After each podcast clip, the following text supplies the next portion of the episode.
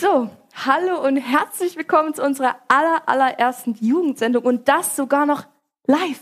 Wir haben nämlich ein neues Jugendformat, das nennt sich das Talkdings, keine Angst vor. Und wie können wir denn am besten starten als mit dem Thema Sex? M. Menschen machen Medien. Der Medienpodcast.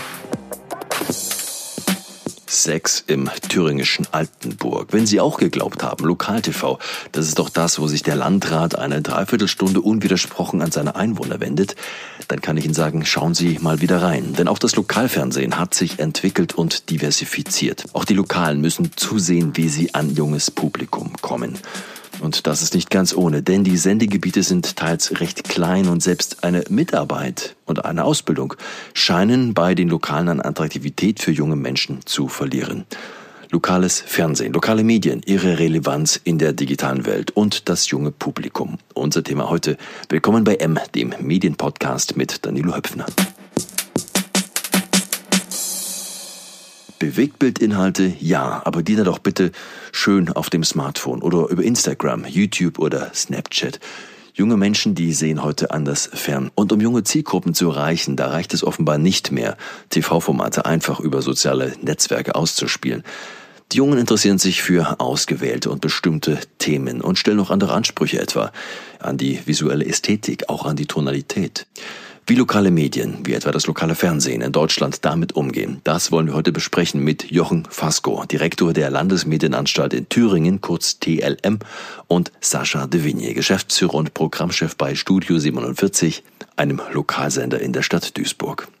Meine Herren, wir sprechen über lokale Medien, Lokalfernsehen und junge Zuschauer. Die Erhebungen der vorliegenden Mediaanalysen, die geben da gar nicht allzu viel Auskunft über die Verteilung der Zuschauer nach Altersgruppen. Vielleicht auch bewusst zunächst mal immer weniger junge Menschen nutzen klassisches Fernsehen. Herr De von Studio 47 Duisburg, welche jungen Menschen sehen denn Ihren Kanal?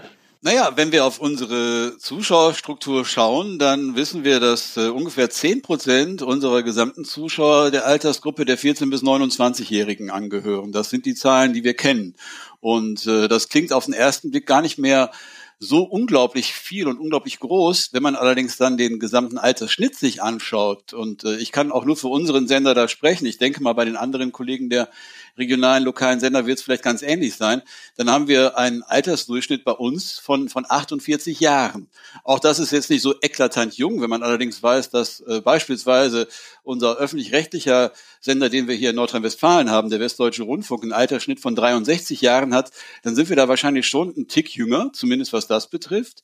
Äh, ich will aber auch äh, nicht verhehlen, dass äh, lokales und regionales Fernsehen, und das ist in unserem Fall ja in der Regel ein stark informations- und nachrichtenhaltiges Programm, die die jüngere Zielgruppe mit Sicherheit nicht in dem Maße adressiert, wie das andere Fernsehsender im linearen Bereich tun, aber auch schon mal gar nicht, wie es andere Angebote der, der nonlinearen Medien so tun. Das ist, das ist mal vollkommen klar. Herr Fasco, Sie sind Aufsichtsbehörde für Hörfunk und Fernsehen in Thüringen. Ihre regionalen Radiosender in Thüringen, die haben da wahrscheinlich weniger Probleme, an junges Publikum ranzukommen. Dort sind lokale Infos gut verpackt in Musikprogramme, wenngleich natürlich auch hier bereits Spotify und Co. an die Türen klopfen. Kann denn da das lokale Fernsehen jedenfalls noch mithalten, um an junge Nutzer heranzukommen? Eine kurze Antwort ja, ich denke schon. Es ist äh, aus meiner Sicht ein äh, ein Medium, das äh, unterschätzt ist, weil es lokal ist und äh, junge Menschen sind jetzt erstmal vielleicht nicht so sehr gro groß auf das Lokale äh, orientiert. Äh, die holen sich, was sie brauchen, von überall her. Wenn junge Menschen aber ein bisschen älter werden, dann kriegen sie natürlich auch Bedürfnisse, die wir sowieso haben, die jetzt über 20 zumindest sind, äh, wir drei. Die kriegen schon die Bedürfnisse zu wissen, was ist denn da los? Was ist mit dem Bürgermeister, Bürgermeisterin los? Was passiert da gerade in Schule, wenn man Kinder hat? Und, und, und, Sport und so weiter. Und diese Themen, die kann man natürlich alles irgendwie über Facebook oder WhatsApp-Gruppen, irgendwie so ein bisschen fliegt da was vorbei manchmal. Aber da braucht man dann schon Qualität. Und am Ende, nicht, dass man sagt, am Ende ganz, wenn die dann 70 werden, aber am Ende ist es dann schon so, dass lokale Angebote ihre Bedeutung, ihre Relevanz, Stichwort Corona, da haben wir es gerade gemerkt, haben und auch weiterhin haben werden. Ich will aber noch eins äh, auf, aufräumen, weil Sie gerade am Anfang so, so einen Schlenker machten, ja, diese ostdeutschen äh, Funkanalysen würden nicht mehr veröffentlicht. Wir haben gerade die Tage, vor wenigen Tagen, wieder eine Reichweitenstudie äh, beschlossen im Gremium. Die werden jetzt in den nächsten Wochen, ich habe sie gerade beauftragt, werden die wieder kommen und da werden diese Fragen auch eine Rolle spielen. Ich bin relativ sicher, dass wir auch spannende Ergebnisse haben werden in Bezug auf die Nutzung. Ich glaube nicht, dass wir so alt sind bei Lokalfernsehen wie beim ZDF. Dann muss man fairerweise dazu sagen, die Sorge um äh, die junge Zielgruppe ist ja kein Alleinstellungsmerkmal lokaler Medien. Auch ARD, ZDF und selbst Pro7 Sat1 und RTL Group haben ja dieses Problem. Die Zuschauer werden immer älter und alle basteln da an neuen Formaten für die Zukunft. Herr de Vigne, woran basteln Sie? Naja, zu, zunächst mal muss man, glaube ich, muss man, glaube ich, ganz ehrlich zu sich selbst sein und sagen, man tut sich keinen großen Gefallen als lokales oder regionales Medium, im Fernsehbereich auch nicht, wenn man versucht, äh, den, den großen Trends hinterherzurennen. Äh, First Mover sind wir ganz selten gewesen und werden es wahrscheinlich auch in Zukunft nicht allzu oft sein, wenn es darum geht, äh, Trends zu setzen, äh, ist das lokale und regionale Fernsehen vielleicht gar nicht so der, der erste Ansprechpartner und direkt gefordert.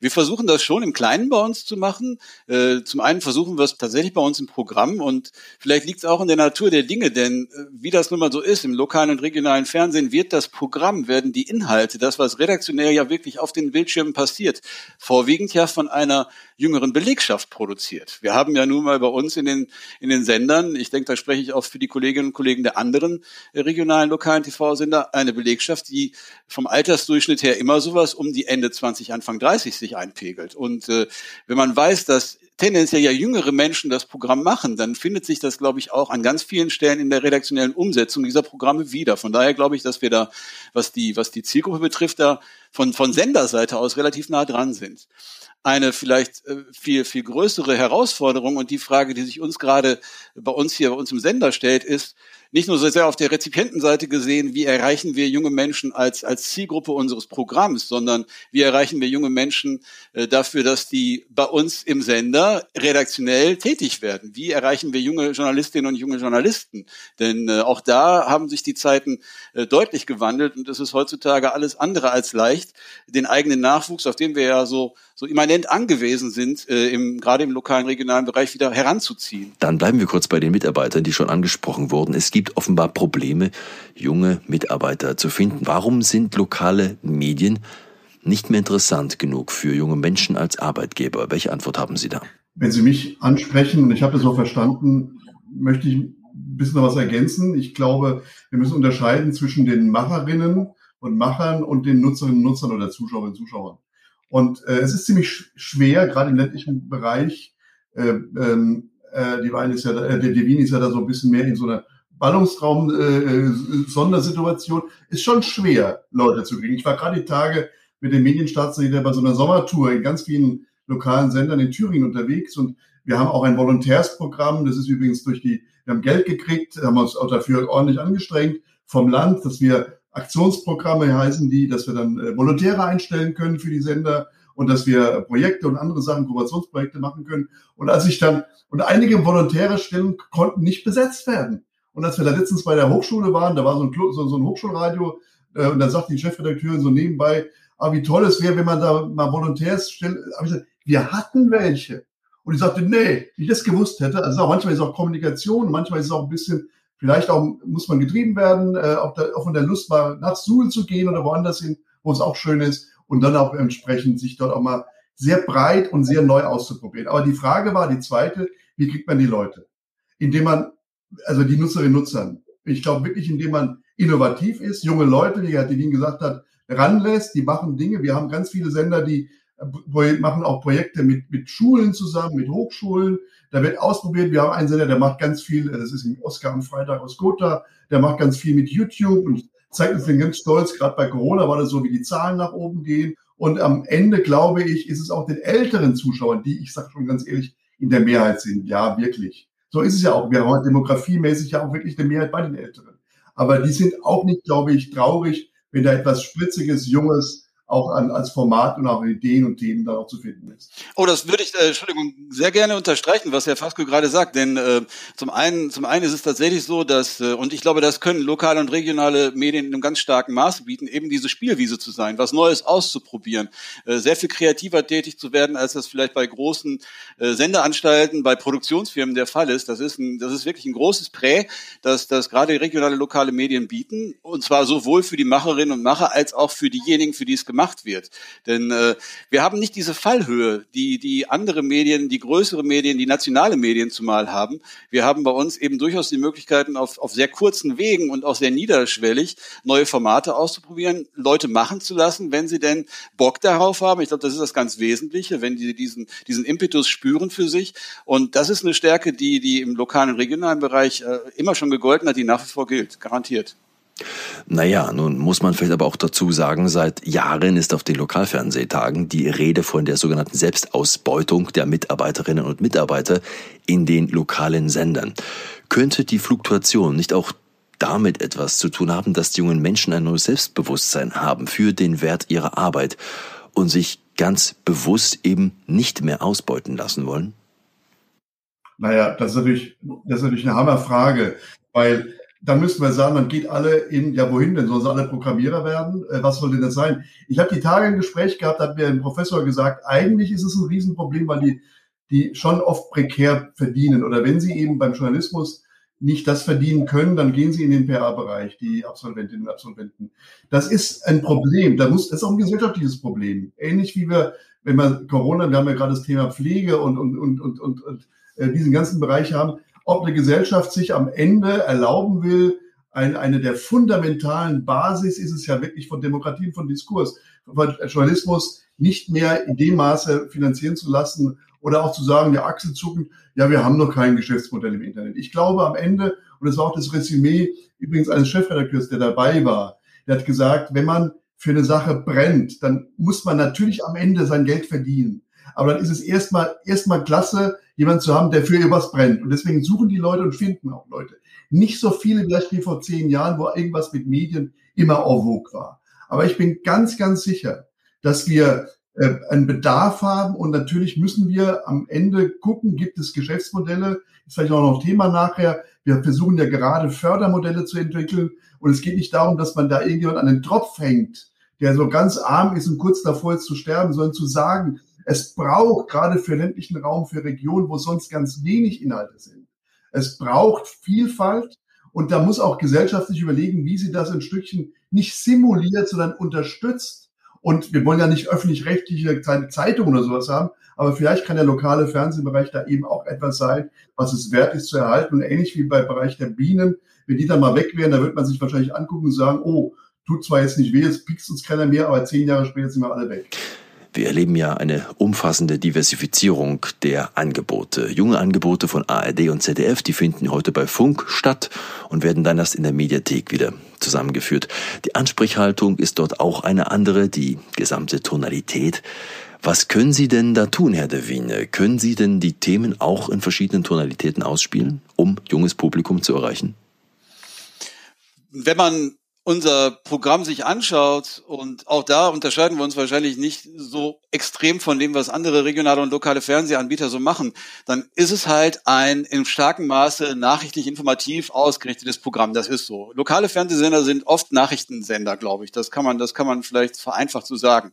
Und wenn es da Raum gibt für, für Angebote oder Formate, die sich an ein spezielles junges Publikum richten, dann sind das wirklich eher so die Nischen in der Nische. Jetzt besetzen wir als lokale Sender ja sowieso schon eine Nische, nämlich genau diese geografische im Zweifelsfall, äh, diese, diese, diese durch das Sendegebiet äh, definierte Nische. Und innerhalb dieser äh, dieser regionalen Begrenzung ist es wahrscheinlich auch unklug von lokalen Sendern, sich jetzt zu überlegen, ob wir äh, tendenziell ein älteres, jüngeres, mittelaltes Publikum erreichen wollen. Wir haben natürlich einzelne Formate bei uns, die eher ein junges Publikum ansprechen. Das sind dann diese kleinen Formate, die wir als lokaler Sender zu leisten imstande sind im Bereich der Unterhaltung zum Beispiel. Ne, wir haben sowas wie unsere Küchenkonzerte, wo wir also in die, in die Küchen von Studenten gehen und dann kommt eine Band und spielt da und das sind regionale Bands und so. Sowas ist ganz cool. Das kann man natürlich machen. Wenn es aber um die wirklich grundsätzliche inhaltliche Vermittlung geht, also beispielsweise jetzt im Vorfeld der Bundestagswahlen darüber zu sprechen, welche Kandidaten sind es eigentlich, die bei uns in den Wahlkreisen in den Bundestag einziehen wollen, dann glaube ich, dass man auch solche Themen äh, nicht so sehr nach, nach Altersgruppen sortiert dem Publikum vermitteln sollte, sondern eher nach Themenlage. Und äh, Herr Fasko hat das gerade schon angesprochen. Wenn wir über lokale Themen und regionale Themen reden, dann bedingt das und setzt das auch voraus, dass die Zielgruppe ja äh, zunächst mal dieses grundsätzliche Interesse auch daran haben muss, zu erfahren, was ist eigentlich in meiner Lebensumwelt so los. Das ist ja das große Prä der regionalen Medien. Und vielleicht ist es auch ein Wunschdenken, dass wir mit den was wir im Lokalen und Regionalen machen, unbedingt eine extrem junge Zielgruppe erreichen müssen oder erreichen wollen. Ich glaube, unsere Stärke wird immer eher darin bestehen, diejenigen zu sein, die die Prozesse, die in so einer äh, lokalen und regionalen Gesellschaft passieren, zu katalysieren, egal welche Altersgruppe wir da ansprechen wollen. Darf ich ja noch ergänzen, weil als ich vor zehn Jahren so grob roundabout angefangen habe, äh, da war das äh, so ein bisschen das große Sterben des Lokalfernsehens, irgendwie so ein bisschen immer. Da hieß es, ach, der ist schon tot und der ist tot und der nächste ist übermorgen auch schon tot.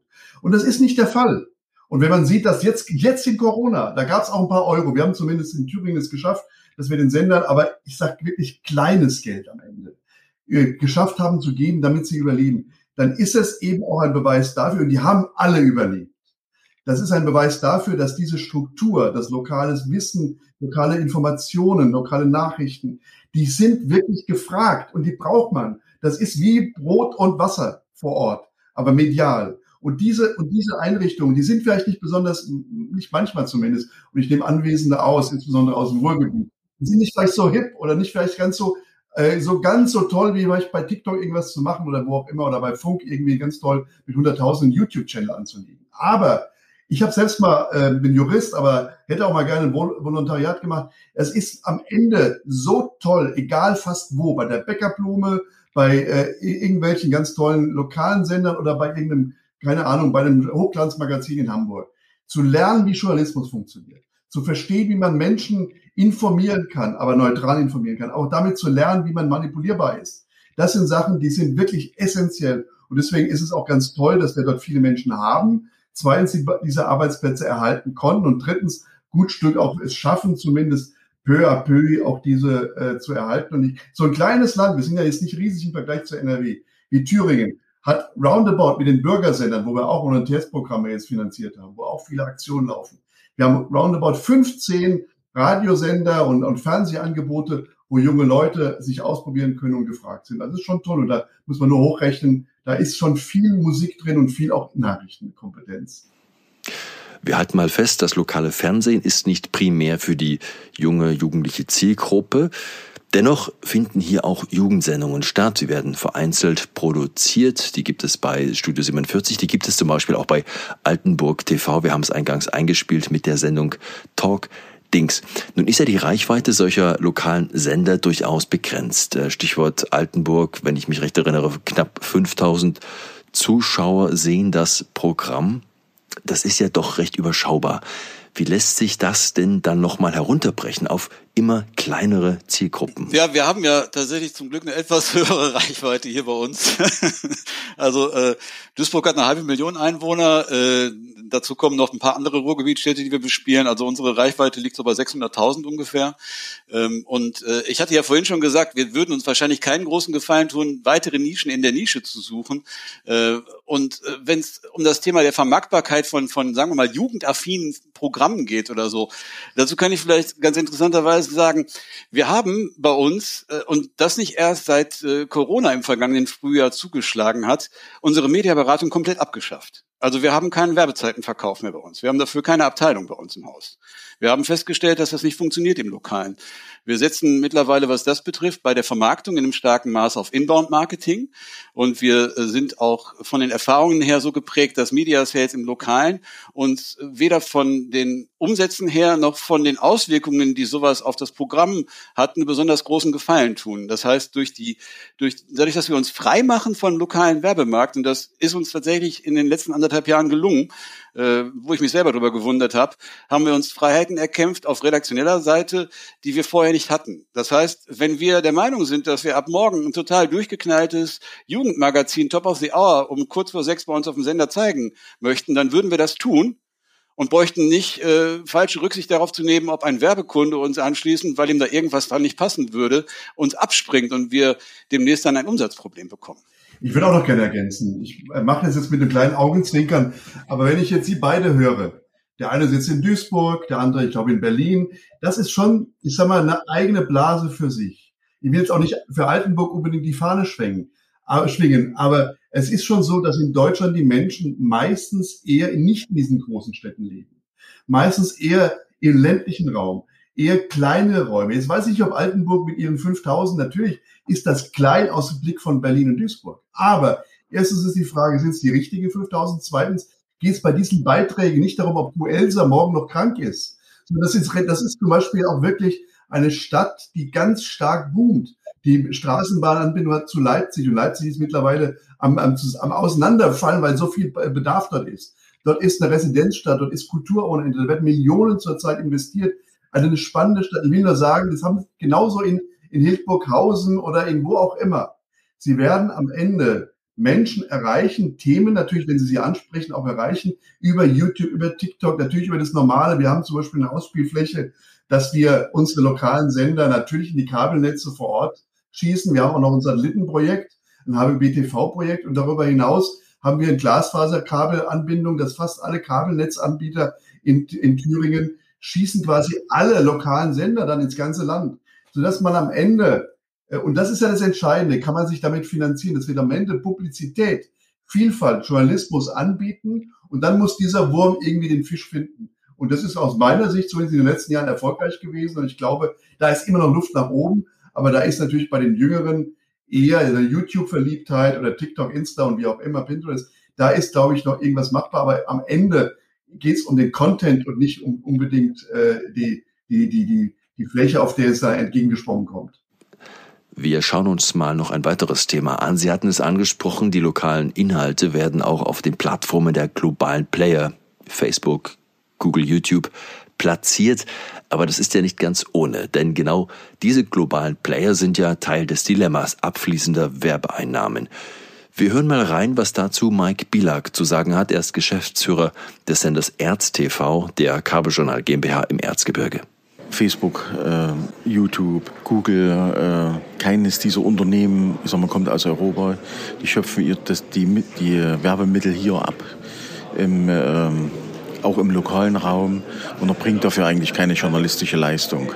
Das heißt, äh, der Journalismus hat deswegen Probleme, weil, er, weil ihm diese Werbemittel nicht mehr zur Verfügung stehen, die abfließen und dort verspricht die Politik seit Jahren, das zu besteuern und, und Geld, einen Teil der Gelder zurückfließen zu lassen. Das passiert nicht.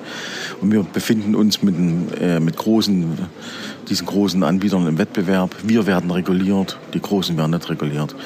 Wir dürfen nur zu bestimmten äh, Sendezeiten bestimmte Inhalte bringen. Wahlwerbung ganz stark reguliert. Es, es ist im Lokalfernsehen oder im Fernsehen generell reguliert. Bei den sozialen Medien kann jeder machen, was er will. Und das, das sehen natürlich auch unsere Kunden, das sehen auch die Parteien, das sehen auch die Landespolitiker und die Bundespolitiker und die schieben dann lieber ihre Wahlwerbung in nicht regulierte Medien, anstatt die in ihren heimischen Lokal-TV oder lokalen Medien zu platzieren. Ich fasse das mal zusammen und gestatten Sie mir, dass ich da auch ein bisschen vereinfache.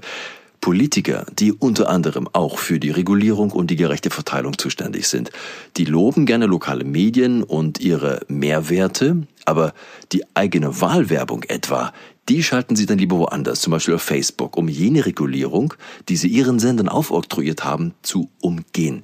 Herr Fasco, wie ernst meint es die Medienpolitik mit der Lobhudelei lokaler Berichterstattung? Da müssen Sie da müssen Sie die Medienpolitik fragen. Aber ich kann Ihnen sagen, was ich von der Medienpolitik weiß. Und ich kann auch noch ein paar kleine Dinge, die Herr Bieler, ich glaube, gar nicht so gemeint hat, nochmal ein richtiger stellen zumindest, weil ich glaube, so ganz äh, ähm, äh, ist es nicht. Erstens, äh, Regulierung passiert übrigens enorm stark auch im, im Bereich der Intermediäre. Wir haben neue Regeln gekriegt sowieso, aber das geht auch Richtung Google, Facebook. Wir haben ganz viele, ich bin im Jugendschutz tätig auch, bin der KJM-Vizechef ganz viele Themen, die wir dort äh, Richtung TikTok, Richtung Twitter, Richtung ganz viel Schweinkram, Nazi-Sachen und so weiter auch bearbeiten müssen. Zwei, zweitens, also Regulierung findet dort statt. Auch wenn man so ein bisschen locker mal sagt, die können machen, was sie wollen, können sie nicht. Zweitens, Werbemittel ist ein Problem, aber das ist ein Problem für viele, auch für Zeitungen. Da ist, da ist Bund und da ist man dran. Da will man ja gerade Mittel schaffen und holen. Und ich habe gerade mit dem Staatssekretär Krückels hier aus Thüringen über das Thema geredet, weil die sagen, wenn das kommt und man da Besteuerungsmöglichkeiten findet, dann wird man da auch Mittel vielleicht dann hoffentlich äh, bis nach unten geben können. Drittens, ich will es kurz machen. Die Politik ist der lokale Bereich extrem wichtig. Die wissen nämlich genau, na klar, die jungen Leute über Facebook, manche Ältere vielleicht auch, oder über Instagram besser gesagt, wie auch immer, aber die wissen genau, dass zum Beispiel auch im lokalen Fernsehen viele das schauen, viele Ältere, und die Älteren sind viele, das schauen, da laufen Schleifen, da, da wird das, was abends kommt, am nächsten Morgen nochmal wiederholt, dann wird die, dann geht die, äh, dann wird gebügelt dabei und so weiter. Am Ende habe ich, für mich war das der Lackmustest, bei Corona gemerkt, dass ich relativ früh anklopfen konnte, sofort die Tür offen war, als ich gesagt habe, die brauchen ein bisschen Geld. Wir haben keins von der Rundfunkgebühr, die ist ja gerade jetzt eben nur ein bisschen sogar erhöht worden. Und dann hat bei uns in Thüringen zum Beispiel Politik gesagt, ja, wir nehmen Mittel in die Hand, machen Aktionspläne, wir finden die Möglichkeit für landesweite Radiosender, übrigens dann auch, bei, da hat der Bund auch sehr schnell was gemacht, aber wir finden Mittel für Lokalfernsehen und versuchen neben ohnehin einer erneuten Debatte, die schon seit Jahren läuft, wie kann man die fördern, wie kann man was tun. Da gibt es auch spannende Gutachten, die wir auf den Weg gebracht haben.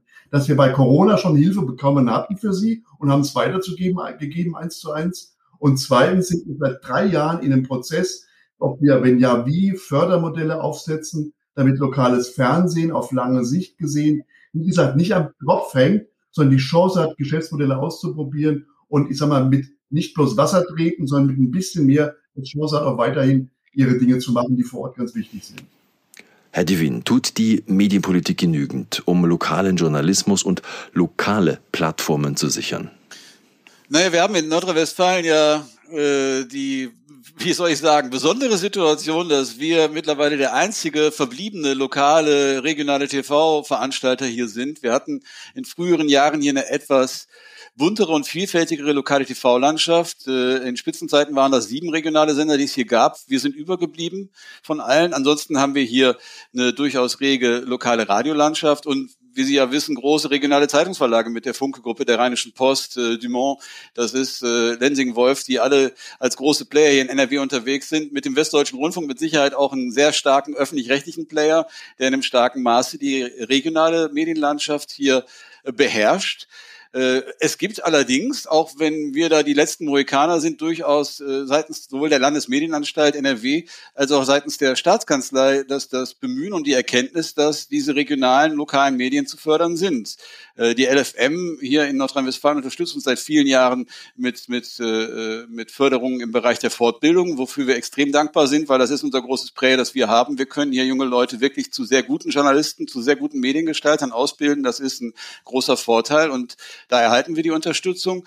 Und äh, seit zwei Jahren äh, wird vom Land NRW selbst über die Staatskanzlei äh, die sogenannte Ruhrkonferenz betrieben. Ein groß angelegtes infrastrukturelles Projekt, das im Speziellen das Ruhrgebiet, also auch unser Sendegebiet ins Auge fasst, wo Gelder aus dem Landeshaushalt bereitgestellt werden für Projekte unterschiedlichster Art. Und wir sind als Mitglied im Themenforum Medien jetzt auch in der glücklichen Situation, dass eines unserer Fort- und Ausbildungsprojekte durch Landesgelder gefördert wird. Das ist auch eine schöne Sache, weil wenn wir auf der einen Seite dafür sorgen, dass der Nachwuchs nicht abreißt und wir diesen Brain Drain verhindern und die Talentabwanderung und dafür sorgen, dass junge Menschen im Medienbereich bleiben, gerade im lokalen und regionalen, dann tun wir uns selbst auch in der weiteren Entwicklung einen großen wirtschaftlichen Gefallen, weil das sichert das Fortbestehen unseres Mediums, das sichert die Fortbestehen, das Fortbestehen von einem guten regionalen Journalismus. Und äh, natürlich würde ich mir für Nordrhein-Westfalen eine breitere, größere, dichtere lokale TV-Landschaft wünschen. Ich glaube nur, das ist eine Sache, das ist Wunschdenken, dass die Medienpolitik das wirklich so dermaßen gestalten kann, indem sie die Rahmenbedingungen dafür schafft. Da ist dann am Ende des Tages ein Medienunternehmer, glaube ich, auch selbst gefragt und gefordert. Äh, die sechs, die äh, in den vergangenen Jahren den Laden haben zumachen müssen, äh, die haben es nicht deswegen, so vermute ich zumindest, weil die, weil die Medienpolitik dazu stark reguliert wurde die jungen Leute, die jungen Leute, wenn ich ergänzen darf, die werden sich ja interessieren, ob Lokalfernsehen für sie wirklich eine Anlaufstelle ist. Und das ist ja auch, mit Sicherheit ist das bei Studio 47 äh, der, der Fall.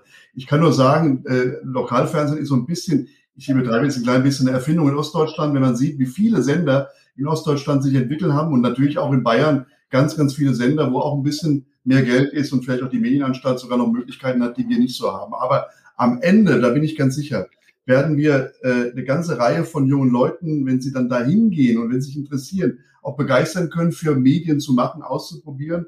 Äh, genauso natürlich auch in Bürgermedien oder in Hochschulradios und wie auch immer. Aber das ist schon eine tolle Sache und man kann nur hoffen, dass das auch viele nutzen, weil am Ende geht es wirklich darum, Teil eines demokratischen Systems zu sein. Es geht wirklich am Ende auch darum, äh, nicht bloß irgendwie zu lernen, äh, wie, wie Beiträge gemacht werden sollen, wie, wie Politik funktioniert. Und ich kann Ihnen nur sagen, letzter Satz, die Politik bei uns, und zwar übergreifend. Ich habe alle oder nahezu alle medienpolitischen Sprecher bei mir in meinem Aufsichtsgremium. Die, die Politik insgesamt unterstützt in Thüringen lokales Fernsehen. Lokales Fernsehen wird gebraucht und wir haben hoffentlich jetzt die Tage wieder Haushaltsverhandlungen im Land und wollen gerade auch eine Aktionsplan Verlängerung für die nächsten, für das nächste Jahr, die nächste Zeit auch wieder dort überzeugend darstellen. Ich gehe auf, ich klopfe mal auf Holz, dass es auch klappen wird. Herr Devin, wie war das bei Ihnen mit Corona? Das gilt ja als Sternstunde der Medien. Auch Lokale konnten zeigen, wofür sie da sind, wofür sie gut sind, was sie können. Wie nachhaltig konnten Sie denn damit auch bei jungem Publikum punkten? Naja, das kann man, das kann man wahrscheinlich so im Detail nicht sagen, weil so wie wir unsere äh, Zuschauerquoten und unsere Zuschauerzahlen ermitteln, bekommen wir nur absolute Werte. Wir messen unsere unsere Reichweiten über IPTV. Das heißt, wir können ziemlich genau sagen, wann schaut uns jemand, wann schaut uns jemand nicht, wie lange bleiben die Leute bei uns. Was wir schon festgestellt haben, ist, dass mit Beginn der Pandemie und auch in dem Zeitpunkt, wo wir dann unsere, äh, unser Programm, unsere Gestaltung, unsere Formate, die Berichterstattung umgestellt haben, wir einen ziemlichen Peak erlebt haben. Wir haben also zugelegt an Reichweite tatsächlich. Das ist eine Erfahrung, die aber viele gemacht haben werden. Ähm, ob und inwieweit das, was wir während der Corona-Zeit, während der heißen Phase vor allen Dingen, wenn man das so nennen möchte, äh, unter der jungen Zielgruppe gepunktet haben. Ähm, boah, ich würde lügen, wenn ich sage, das kann ich mit Gewissheit sagen. Das, das, das wäre, das wäre vermessen, wenn ich das behaupten würde. Eine Sache ist nur vollkommen klar, dass äh, und Sie hatten es gerade ja schon gesagt, für einen Journalisten, für jemanden, der sich als Publizist wirklich äh, eine Relevanz auch mit seinem Medium wünscht, kann es eigentlich, so zynisch das klingt, keine bessere Zeit gegeben haben. Denn wir hatten jetzt über anderthalb Jahre eine Lage.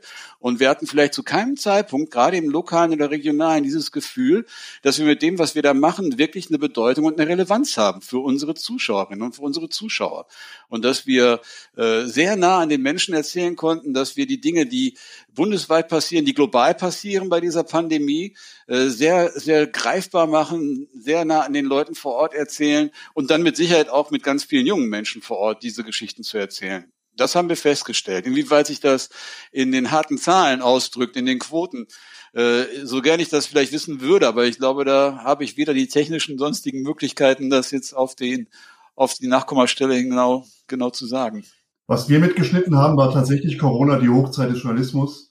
Äh, es wurde ganz stark, obwohl übrigens die Finanzierung damals, äh, und ich hoffe, dass wir damals auch gilt und nicht jetzt wieder ganz große Probleme kriegen, äh, obwohl die Finanzierung wirklich extrem schwer war, weil natürlich die Unternehmen oft gar nicht mehr was verdient haben, keine Werbegelder und Budgets mehr zur Verfügung standen und die Sender haben trotzdem funktioniert.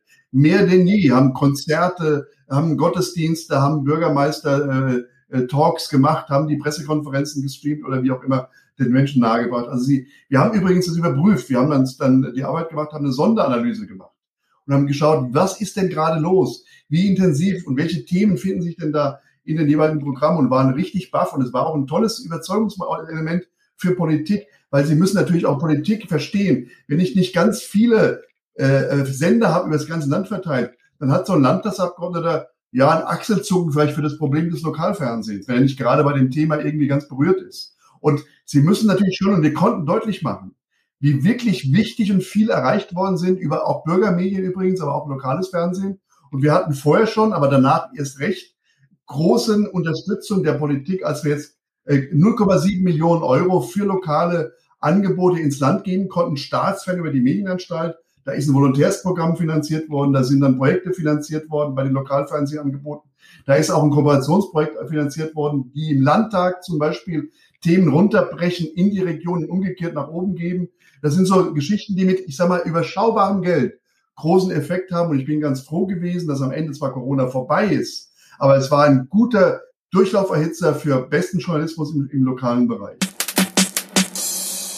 Jochen Fasco von der TLM, der Thüringischen Landesmedienanstalt, und Sascha de Vigne von Studio 47 waren das über lokales Fernsehen und die Schwierigkeiten, ein junges Publikum heranzukommen. Den angesprochenen Lokal-TV-Kongress 2021, den können Sie bei Interesse in Gänze übrigens noch sehen, hinterlegt in der Mediathek auf lokal-tv-kongress.de. Einen Überblick über die Lokal-TV-Landschaft in Deutschland, die finden Sie auf den Webseiten der jeweiligen Landesmedienanstalten. Und aktuelle Nachrichten aus der gesamten Medienbranche, die gibt's bei uns bei mmm.verdi.de. Melden Sie sich für den Newsletter an und bleiben Sie informiert. Danke für Ihr Interesse heute, sagt Danilo Höpfner. Das war M. Menschen machen Medien. Der Medienpodcast. Weitere Interviews, Reportagen und Dossiers aus der Medienwelt täglich neu unter mmm.verdi.de.